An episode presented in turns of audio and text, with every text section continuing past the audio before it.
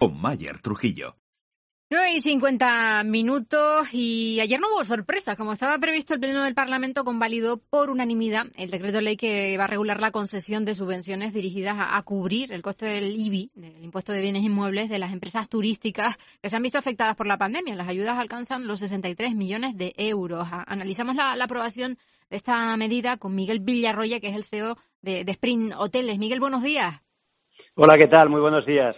Eh, me imagino que están ustedes satisfechos porque era una, una demanda que el sector había venido planteando con, la actividad paralizada, era complejo que, se pudieran hacer cargo del pago de, estos recibos. Sí, sí, era muy complicado. Hace tiempo, como tú dices, que desde la patronal estábamos, eh, bueno, pues eh, solicitando todo tipo de ayudas y esta entendíamos que era eh, muy razonable, ¿no? Y bueno, aunque llega tarde, porque Torres la anunció hace más eh, de siete meses, bueno, pues por fin ayer en el Parlamento, en sede parlamentaria, eh, se aprobó, pues la solicitaremos y ahora pues está por ver cuándo se podrá eh, ejecutar esas ayudas, ¿no? Esa era la siguiente pregunta. ¿Cuándo estiman que, que puede llegar el dinero? Bueno, pues no lo sé, porque fíjate, eh, esos, eh, a ver, hay que, hay que hablar de todo, ¿no? De lo bueno y de lo malo, ¿no? España, pues, eh, ha gestionado muy mal todo el tema de las ayudas, de lo peor de Europa, donde ha habido más burocracia y donde tarde, más tarde se han dado. En otros países como eh, Alemania o Reino Unido se puso desde el minuto cero, pues, dinero encima de la mesa y eso ha permitido dar aire a las empresas las empresas aquí en España han tenido que recorrer un largo camino tortuoso sin muy sin liquidez, ¿no? Es, eh, esos eh, la Comunidad Canaria es de las eh, comunidades que más generosamente se ha aportado, ¿no? Con esos 1.147 millones que se solicitaron y que se han aprobado y que las empresas hemos pedido ayuda contra ese fondo y ahora este. Pero bueno, la realidad es que ni del primero ni del segundo todavía ninguna empresa ha cobrado dinero y realmente pues eh, están exhaustas, ¿no? Están eh, languideciendo después de un periodo tan largo, durante tanto tiempo, eh, sin ingresar absolutamente nada y no tan solo sin ingresar absolutamente nada, sino teniendo gastos recurrentes derivados, pues, de mantener un hotel cerrado, ¿no? ¿Cuánto dinero podría recibir un establecimiento alojativo del archipiélago con, estas subvenciones para, para cubrir el coste del impuesto del IBI?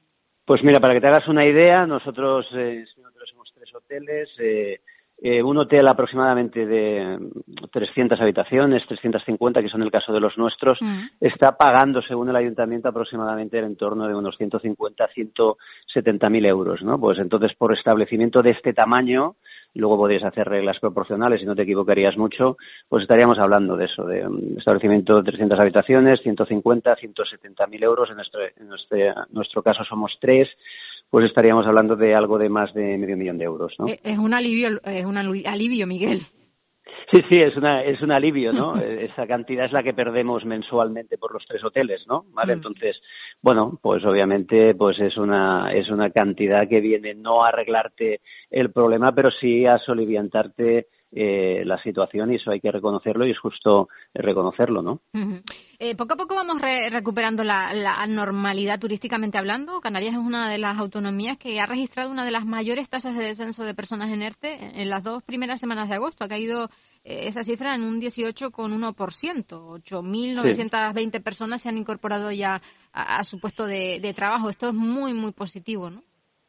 Claro, claro, es positivo, ¿no? Y es derivado un poco del incremento que hemos tenido las ocupaciones, sobre todo en agosto, ¿no? Porque julio fue eh, un mal mes, ¿no? Teníamos malas noticias de Europa, Inglaterra pues no acababa de eh, reincorporarse, luego vimos pues obviamente que para las personas vacunadas con la doble pauta pues no tenían que hacer la cuarentena y a pesar de que tienen PCR pues eso ayudó a reactivar un poco y luego el mercado nacional y sobre, eh, sobre todo el mercado local pues se ha movido y se ha concentrado mucho en el mes de agosto. Puede haber aproximadamente ahora un 70% de la planta hotelera, pero bueno, también es verdad que esa planta hotelera pues más o menos subsiste con un 50% de ocupación, muy alejado de los números del 2019, pero eso ha permitido, pues como tú dices, que los establecimientos pues recuperen hmm. gente del ERTE. Nosotros de los tres hoteles tenemos uno abierto y debido a la ocupación y gracias a la ocupación pues hemos recuperado prácticamente la totalidad de los trabajadores que teníamos en ERTE en ese establecimiento. Eh, ¿El porcentaje de ocupación ahora mismo cuál es? Bueno, a ver, eh, hay unos más que otros, ¿no? Pero oscila entre el 50 y el 60%, ¿no? Hablo con mis compañeros, algunos podrán tener más, otros podrán tener menos, pero yo creo que la ocupación media podría estar en torno al 55 o 60% de los establecimientos eh, que están abiertos ahora en agosto, que son aproximadamente un 70% de la planta hotelera. Pues es una, una, una cifra que, que debemos valorar porque partíamos completamente de cero. Correcto, correcto, ¿no? Es un porcentaje muy grande comparado con qué, ¿no? Comparado con nada, ¿no? Comparado con nada, ¿no? Entonces, bueno, sí, eh, es eh, muy interesante porque llevamos mucho tiempo con ocupación, bueno, con los hoteles cerrados o con los que están abiertos con ocupaciones eh, muy bajitas y esperamos, bueno, que sea un inicio de, de la reactivación, ¿no? Pues mm, Canarias, eh, bueno, pues ha traído un poco de mercado eh, nacional, ha sido Baleares quien más ha traído el mercado nacional y el resto, pues ha optado sobre todo para viajar dentro de la península, pero aún así hemos conseguido, pues, eh, cierto volumen de ocupación de la península, más el mercado local y luego, pues, eh, otros países como Francia, como eh, obviamente Inglaterra, que se ha reactivado bastante, países bálticos, eh, Islandia, ¿no? Países del este, Bélgica, pues un poquito, con un poquito de mm. todo, hemos generado pues esas eh, ocupaciones. Septiembre será un mes de trámite un poco porque el mercado peninsular y el mercado local eh, desaparece y es a partir de la segunda quincena de septiembre donde la gente senior de, Europa, sobre todo de Inglaterra, pues empiece a animarse y bueno, pues vemos que en octubre mm. empezamos a tener pues eh, ocupaciones bueno interesantes que invitan a que el resto de la planta hotelera que está cerrada, igual no toda, pero eh, fuese pues reaperturando sus activos, ¿no? Sus hoteles. Está claro que las esperanzas están depositadas aquí en el archipiélago en esa temporada de, otoño-invierno.